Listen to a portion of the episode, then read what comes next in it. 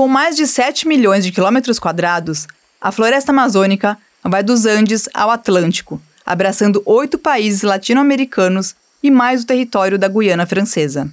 Apesar de toda essa grandiosidade, até o ano de 2018, 14% da sua cobertura florestal já tinha desaparecido. Os cientistas afirmam que se o desmatamento entrar na casa dos 20 a 25%, o ecossistema amazônico pode atingir o chamado ponto de não retorno, ou ponto de inflexão. Isso significa que o equilíbrio do ecossistema pode ser alterado para sempre, e a gente pode assistir a uma degradação progressiva e trágica da Amazônia. Um dos efeitos poderá ser a mudança no regime de chuvas no centro-sul do Brasil. E esse é só um dos impactos previstos. A importância da Amazônia é tamanha para o clima global que há estudos indicando mudanças nas temperaturas do planeta todo. O nome de não retorno, é se passar, aí a floresta vai se degradando, mesmo que uh, a gente conseguisse interromper o desmatamento, mas aí vira um processo de alto desaparecimento da floresta e não para mais. Quem explica isso para a gente é o Carlos Nobre, um dos mais respeitados climatologistas do Brasil e pesquisador do Instituto de Estudos Avançados da Universidade de São Paulo. E pensando no atual processo eleitoral, perguntamos para ele se os próximos quatro anos serão decisivos ou se a gente ainda tem tempo para chegar no ponto de não retorno. E o Carlos Nobre foi enfático. Totalmente decisivos. Né? Uma das mensagens principais do painel científico da Amazônia foi moratório do desmatamento, degradação e fogo em todo o sul da Amazônia, moratório, quer dizer, imediato. Tem que zerar. E zerar os desmatamentos em toda a Amazônia antes de 2030, mas a gente, infelizmente, não está vendo uma rápida transição para isso. É o mesmo problema que a gente está vendo com as emissões globais dos gases de efeito estufa, né? E você que está me ouvindo, já parou para pensar se o seu voto daqui a algumas semanas tem a ver com a Amazônia? E com a aproximação do ponto de não retorno? Como é que isso se conecta? Pois é, está tudo conectado, e os resultados deste ciclo eleitoral vão definir como o poder público vai tratar a Amazônia ao longo dos próximos quatro anos. E a história recente do Brasil mostra que as decisões tomadas pelo governo federal e o Congresso são decisivas para o destino da floresta.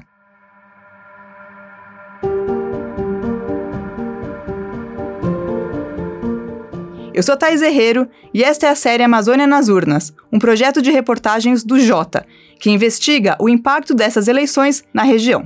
Neste primeiro episódio, eu vou te contar sobre os cenários que especialistas e alguns congressistas estão prevendo a partir das eleições de 2022 no Brasil para a maior floresta tropical do mundo.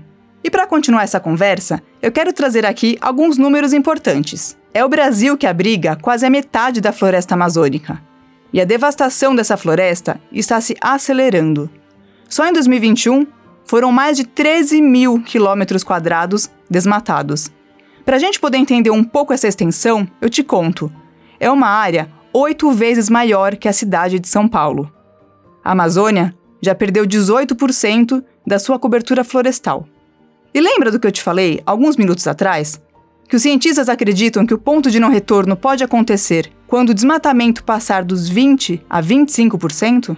Nós não revertemos ou não zeramos a taxa de desmatamento, que esse é o objetivo. A gente simplesmente, um ano a gente acelera, outro ano a gente reduz. Mas a gente não acaba, o que significa que o abismo está chegando, ora um ano mais lento, ora a gente está indo em direção a ele de uma forma mais rápida. Esse que ouvimos agora é o Paulo Moutinho, pesquisador do Instituto de Pesquisa Ambiental da Amazônia, o chamado IPAM. O Paulo usa uma metáfora muito boa quando explica as taxas de desmatamento em relação à aproximação do ponto de não retorno. Desmatamento é emissão de gases de efeito estufa. A gente tem que lembrar que às vezes alguém fala assim: caiu o desmatamento na Amazônia. O que o INPE solta é uma taxa, é o quanto foi derrubado naquele período de tempo.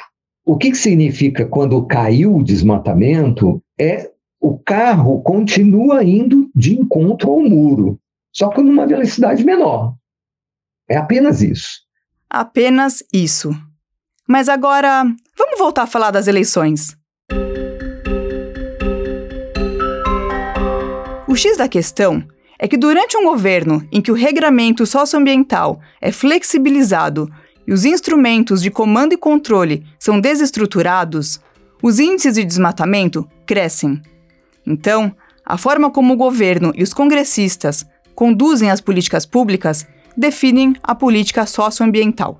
É bom dizer que, apesar das atuais altas do desmatamento, houve uma temporada de sucesso no combate a esse crime.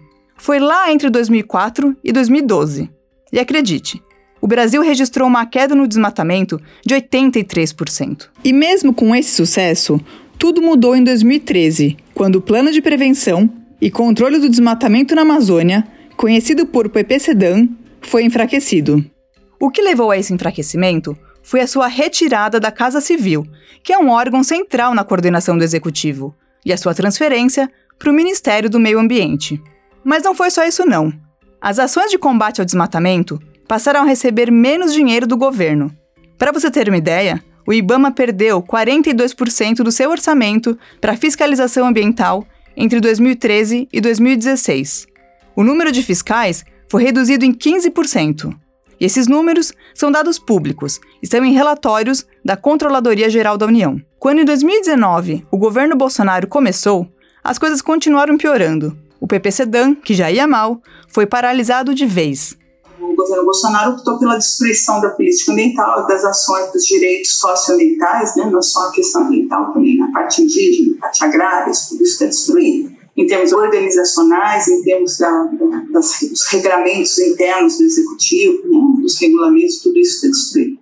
Essa é a voz da Sueli Araújo, urbanista e advogada, doutora em ciência política e especialista sênior em políticas públicas pelo Observatório do Clima.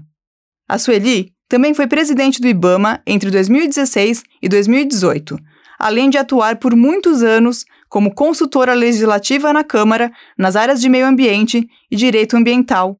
Uma análise interessante da gente fazer é que nos últimos anos, a destruição da floresta cresceu mais sobre áreas públicas do que em propriedades particulares. E o que, que isso indica? Uma mudança no perfil do desmatamento, em parte por conta das leis e da condução das políticas públicas do Brasil. O novo Código Florestal, por exemplo, que foi aprovado em 2012, isentou de punição as pessoas que haviam desmatado ilegalmente a Amazônia até junho de 2008. E esse foi só o começo. Em 2017, o Congresso aprovou uma medida provisória legalizando terras públicas ocupadas na Amazônia até 2008. Dois anos depois, uma outra medida provisória propôs legalizar ocupações feitas até 2014. Mas a sua repercussão foi ruim e ela terminou perdendo a validade sem ser votada. Essas sucessivas permissões para legalizar ocupações irregulares em áreas públicas são criticadas pelos ambientalistas pelo estímulo à grilagem.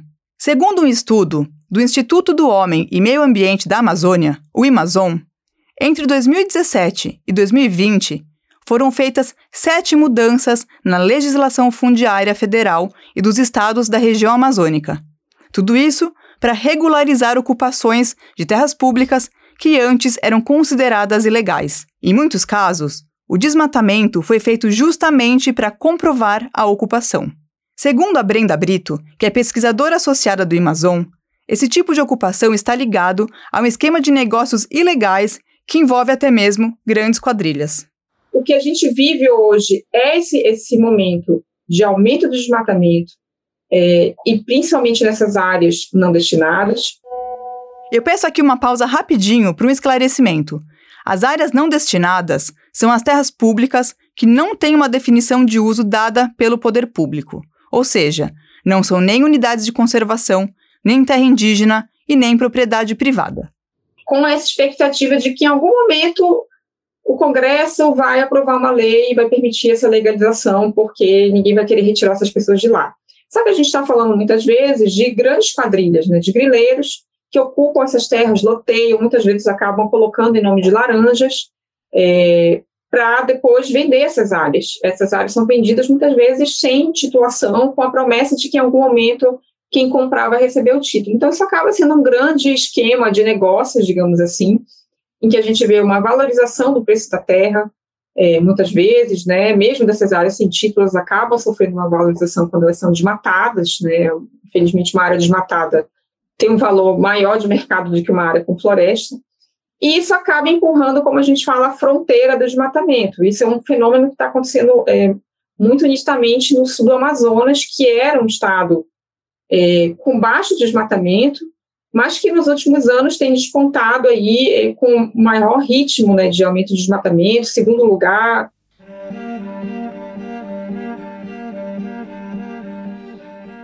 Vamos entender agora a situação das pautas do Congresso que podem impactar a preservação da Amazônia. E se prepara que vai ser uma sopa de números. Entre maio de 2021 e fevereiro deste ano, a Câmara dos Deputados aprovou um projeto de lei que muda as regras do licenciamento ambiental. É o caso do projeto de lei 3729 de 2004. A Câmara aprovou também um projeto de lei sobre a regularização fundiária, o PL 2633 de 2020, e um sobre a liberação de agrotóxicos, o PL 6299 de 2002. Além disso, a Câmara avançou na tramitação do projeto que transfere do governo federal para o Congresso o poder de demarcar terras indígenas, que é o PL 490 de 2007. Esse texto, aliás, já foi aprovado na Comissão de Constituição e Justiça, a última antes do plenário. Um quinto projeto de teor polêmico, apresentado pelo governo Bolsonaro em 2020, caminhou na Câmara. O PL 191 de 2020 que permite a mineração em terras indígenas. Teve em março um requerimento de urgência aprovado. Isso significa que ele consegue pular etapas e ser apreciado diretamente pelo plenário da Casa. Os ambientalistas e grupos da sociedade civil contrários a esses cinco projetos que eu acabei de listar chamaram esse conjunto de pacote da destruição. Para eles, os PLs enfraquecem os controles do licenciamento ambiental, incentivam o desmatamento ao regularizar as invasões de terras públicas, reduzem a segurança na aprovação de agrotóxicos e retiram direitos dos povos indígenas e da proteção às suas terras. Os defensores das propostas, por outro lado, alegam que elas modernizam a legislação e garantem maior segurança a investimentos, promovendo a geração de empregos. Eles dizem que, no caso de uma regularização fundiária, o PL tornaria mais fácil buscar a responsabilização pelo desmatamento ilegal.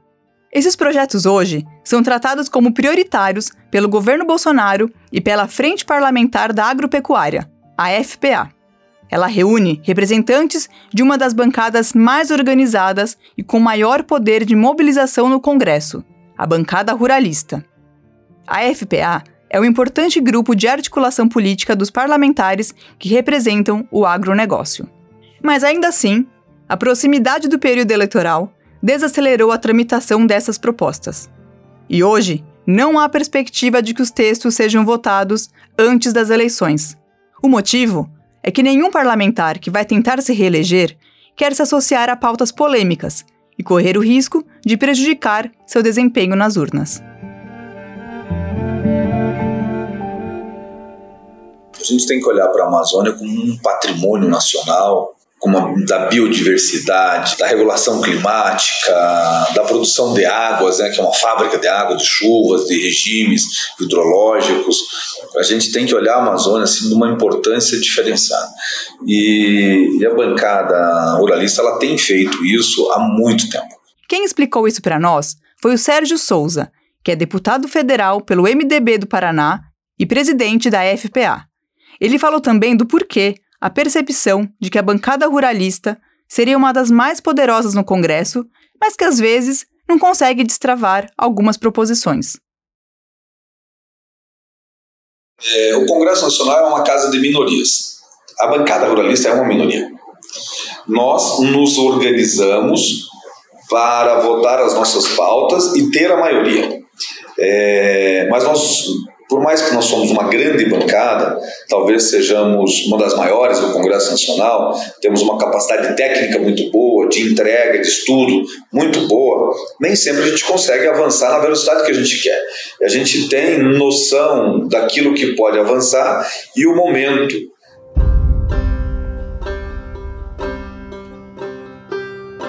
Se não tem sido fácil nem para a bancada ruralista avançar na velocidade desejada, como é que está para a bancada ambientalista? Fomos descobrir com um outro entrevistado, o deputado federal Rodrigo Agostinho. Ele é um dos coordenadores da Frente Parlamentar Ambientalista e falou sobre o equilíbrio de forças na Câmara para as pautas ambientais.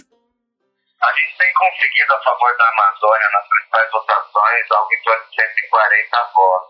Em situações muito extremas, a gente chega a 170 votos, mais de um total de 513. Então tem sido insuficiente para a gente conseguir aprovar projetos importantes. É mais fácil aprovar projetos relativos à bioeconomia, à economia da floresta, do que projetos de comando e controle, projetos de fiscalização.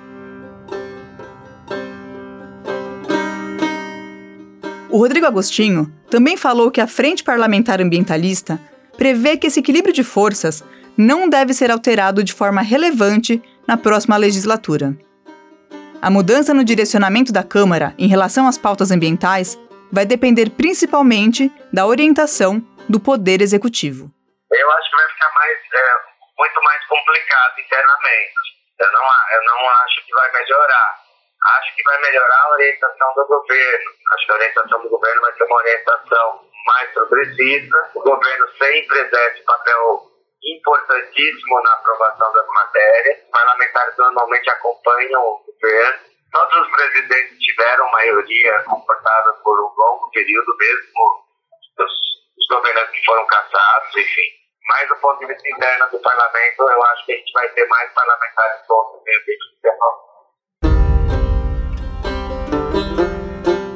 Na prática, isso significa que a conformação das políticas públicas no setor ambiental vai depender do peso da orientação do presidente da República, que costuma influenciar o legislativo em qualquer governo.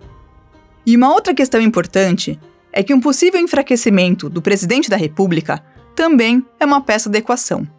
A Marina Silva, que foi ministra do Meio Ambiente, diz que as regras ambientais costumam ser apresentadas à mesa de negociação como moeda de troca isso entre os grupos políticos que desejam a sua flexibilização e governos que precisam de apoio no parlamento. A Marina Silva, aliás, é hoje candidata a deputada federal pelo Partido Rede Sustentabilidade. O Congresso tem muito poder, tem muita força, e nós sabemos que quando acontece qualquer situação de instabilidade política, qualquer situação de desconforto para os governos é, em relação a projetos na área econômica, a primeira moeda de troca que entra em cena é a da agenda ambiental.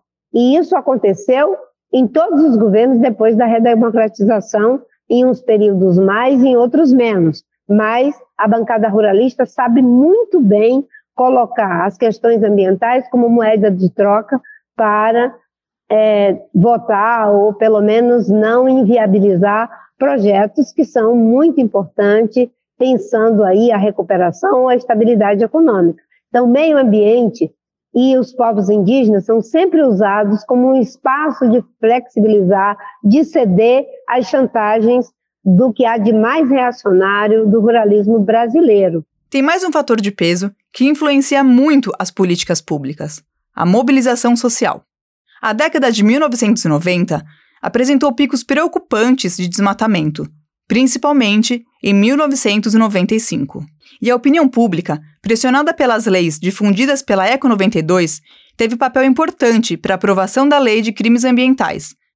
Essa lei é a 9605 de 1998. Se você não se lembra ou não sabe, a ECO 92 foi a primeira conferência das Nações Unidas sobre o meio ambiente, ela aconteceu no Rio de Janeiro e foi um marco para o movimento ambiental. Isso porque as pautas que estavam ali presentes ganharam visibilidade e se popularizaram diante da opinião pública. Mas voltando para o caso da Lei de Crimes Ambientais. Ela foi aprovada em sessão extraordinária, convocada durante o recesso de janeiro de 98. Foi um feito raro, ainda mais por se tratar de uma matéria ambiental. E não foi à toa. Essa aprovação foi reflexo de um executivo forte e com influência no legislativo. Para a gente se situar na história, no final de 98, o Fernando Henrique Cardoso foi reeleito presidente da República.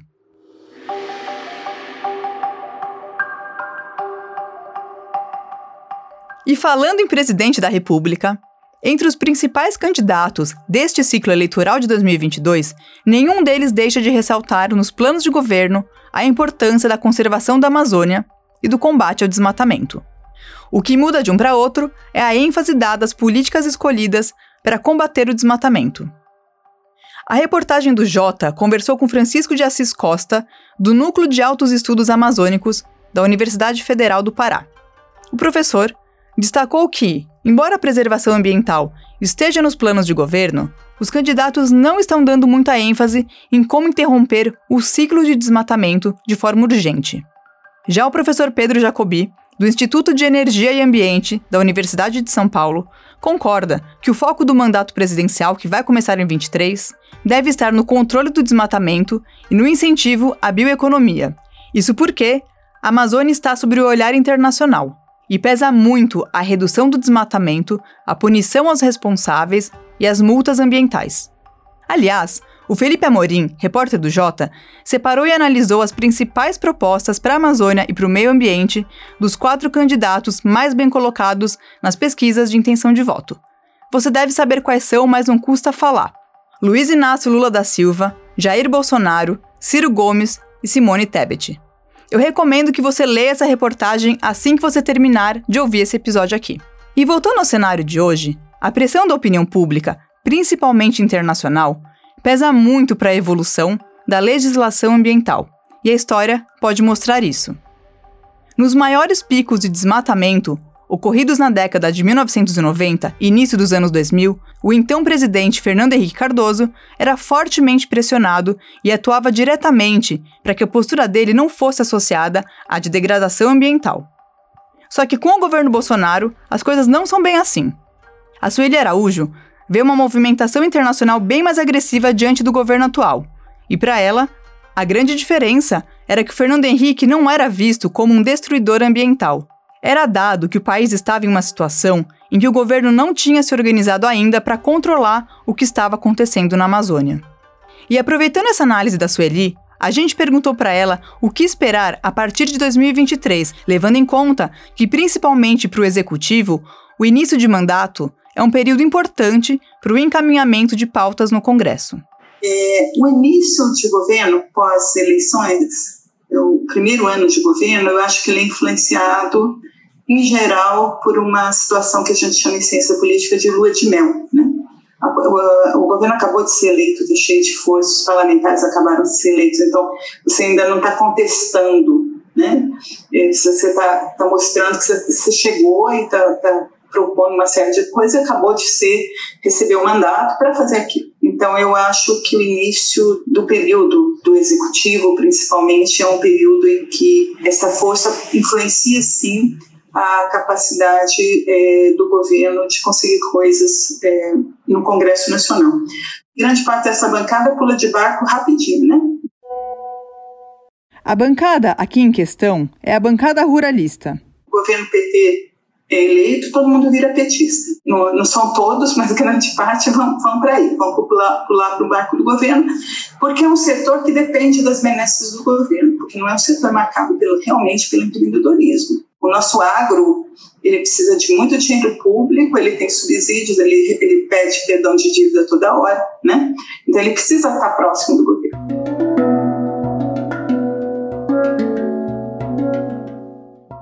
A trajetória entre devastação e preservação trilhada pelo Brasil não pode ser compreendida sem o histórico de políticas públicas e marcos legais sobre meio ambiente criados pelo governo federal e pelo Congresso Nacional. Olhar para a Amazônia como uma área a ser ocupada e explorada foi o que deu ensejo à proposta de integração por meio de grandes obras de infraestrutura a partir da década de 60. Depois disso, o Brasil dedicou todo um capítulo da sua nova Constituição Democrática à preservação do meio ambiente. Ganharam o status de patrimônio nacional não só a floresta amazônica, mas também a Mata Atlântica, a Serra do Mar e o Pantanal. Hoje, a Amazônia brasileira tem 357 unidades de conservação que abarcam 28% da área do bioma no país. Mas a demarcação desses territórios tem um passado inconstante. Durante os governos FHC e Lula, o número de unidades de conservação criadas foi intenso. O FHC demarcou 136 territórios, quase 22% de tudo que já foi demarcado até hoje. E o Lula demarcou 102. E apesar de ser menos unidades que o Fernando Henrique, é mais em termos de extensão. Essas 102 unidades representam 51% de toda a área declarada unidade de conservação até hoje. Mas esse ritmo parou por ali. O que vimos durante os governos Dilma Rousseff e Michel Temer foi uma queda abrupta na demarcação das unidades de conservação, até chegar a apenas três unidades criadas na gestão Bolsonaro. As três, diga-se de passagem, criadas no âmbito municipal. Se ficou difícil para você acompanhar esse monte de números, eu te dou um alívio. Na descrição desse episódio, a gente deixou um link para a reportagem do Jota e nela estão os gráficos mostrando esse histórico todo. E seguindo aqui, também as terras indígenas exercem um papel importante na preservação da floresta, já que essas regiões têm baixas taxas de desmatamento. Para se ter uma ideia, segundo o Instituto Socioambiental, nos últimos 35 anos, as terras indígenas na Amazônia mantiveram preservadas 95% das suas áreas de floresta. E existem também na Amazônia brasileira 424 terras indígenas em diferentes estágios de demarcação.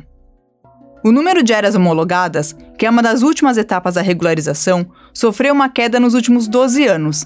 Mais uma vez, o ritmo de demarcação se repetiu nos governos do Fernando Henrique, que demarcou 38% das terras indígenas, e Lula, que demarcou 18%. E mais uma vez, a perda do ritmo se repete. O governo Dilma homologou 3% e o Temer menos ainda, só 2% da área de terras indígenas na Amazônia o governo Bolsonaro não demarcou nenhuma terra indígena.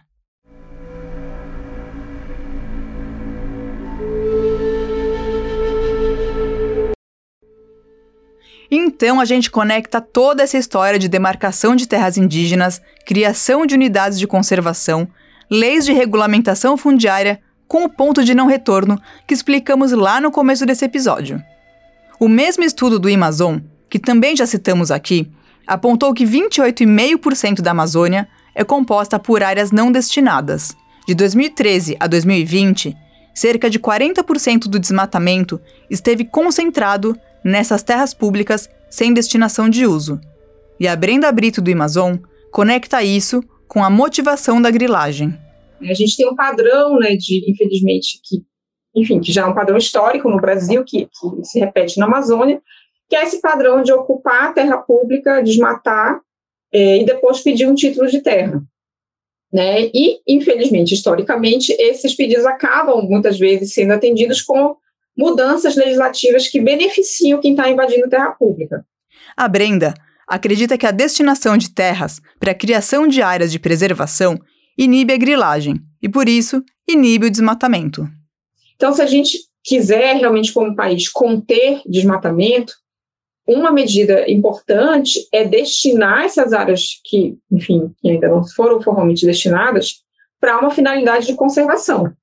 Porque a gente sabe que áreas protegidas, como unidades de conservação, né, tipo parques nacionais, florestas eh, nacionais, estaduais, e o reconhecimento de terras indígenas e de comunidades tradicionais, eles têm um efeito inibidor do desmatamento. É, por mais que algumas dessas áreas também tenham, estejam sendo invadidas agora, mas em geral, né, isso tem muitos estudos que comprovam isso, é, essas áreas, quando criadas, elas barram muitas vezes esse, esse, avanço do desmatamento, porque aí você reduz a expectativa de legalização. Porque se a área agora é uma unidade de conservação, vai ser bem mais difícil para que, eventualmente, aquela área seja reconhecida como privada, digamos assim, a não ser que você desfaça aquela unidade de conservação. Primeiro episódio da série Amazônia nas Urnas fica por aqui. Todo o conteúdo narrado, os áudios e a apuração fazem parte de uma série de reportagens publicada pelo site J. E lá você pode conferir gráficos, mapas, fotos e todos os textos. Amazônia nas Urnas é uma série de podcasts em três episódios produzida pelo J, com apoio do Amazon Rainforest Journalism Fund, em parceria com o Pulitzer Center. A reportagem de onde vieram as nossas informações para o episódio é de Felipe Amorim e Bruna Borges. A coordenação do projeto é de Bruna Borges. Eu, Thais Herrero, apresento e assino o roteiro deste podcast. A captação e edição de som é de Stefano Macarini. A arte que acompanha este podcast é de Lucas Gomes.